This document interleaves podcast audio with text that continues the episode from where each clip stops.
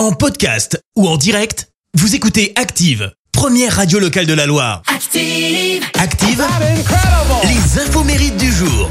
Alors, ce lundi 21 mars, nous fêtons les Clémences. Belle fête à vous, les Clémences. Côté anniversaire, le footballeur français Antoine Griezmann vient d'avoir 31 ans. Grisou a gagné hein, le championnat des moins de 19 en 2010, puis en 2014, il intègre l'équipe de France. En 2018, il gagne la Coupe du Monde avec les Bleus, en étant élu d'ailleurs homme du match de la finale. Auteur de 4 buts durant le tournoi, il est désigné par la FIFA troisième meilleur joueur de la compétition et avec 42 buts au compteur. Il est actuellement le troisième meilleur buteur de l'équipe de France, derrière Thierry Henry, Olivier Giroud et devant Michel Platini. Et alors, le saviez-vous? Il a pris une amende pour un mot d'amour. C'était le 5 mars 2017. Après avoir marqué son premier but contre Valence, Antoine exhibe un t-shirt sur lequel il souhaite un joyeux anniversaire à sa petite amie qui fête ce jour-là ses 25 ans. Alors un geste euh, très chou, hein, mais qui n'a pas du tout plu à l'arbitre.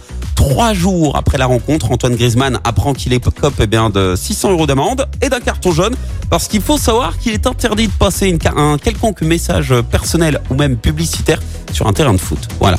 Et puis le chanteur américain Kevin Federline vient d'avoir 44 ans. Alors lui, il a été pendant un certain nombre d'années danseur pour euh, Michael Jackson, Justin Timberlake, les Destiny Childs ont encore Pink. Mais c'est surtout... Il est surtout très connu hein, pour avoir été euh, bah ouais, l'ex-époux de Britney Spears. Et peu après leur euh, mariage, il devait publier d'ailleurs deux singles, mais suite à la réaction des critiques, aucun de ces deux singles n'ont été euh, inclus sur son premier album. À la place, le premier titre officiel, c'est ça. Lose Control. Beaucoup plus efficace avec une belle promo d'ailleurs sur la Fox à l'été 2006. Alors ça partait bien, hein, sauf qu'il sort son premier album Playing with Fire et là c'est l'échec total. Il devient l'un des albums les plus mal accueillis dans l'histoire de la musique contemporaine, recevant d'ailleurs la note la plus basse sous une écrasante majorité de critiques. Et les ventes, mais sont carrément médiocres. Alors oui, Kevin Federline a échoué euh, dans la musique, mais il a réussi son divorce hein, avec euh, Britney Spears. Il est reparti avec 1,3 million de dollars et 20 000 euh, dollars par mois de pension alimentaire pour leurs deux enfants.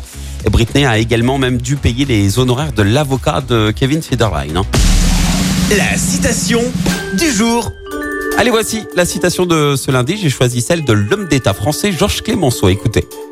Pour prendre une décision, il faut être un nombre impair de personnes. Et trois, c'est déjà trop. Merci. Vous avez écouté Active Radio, la première radio locale de la Loire. Active.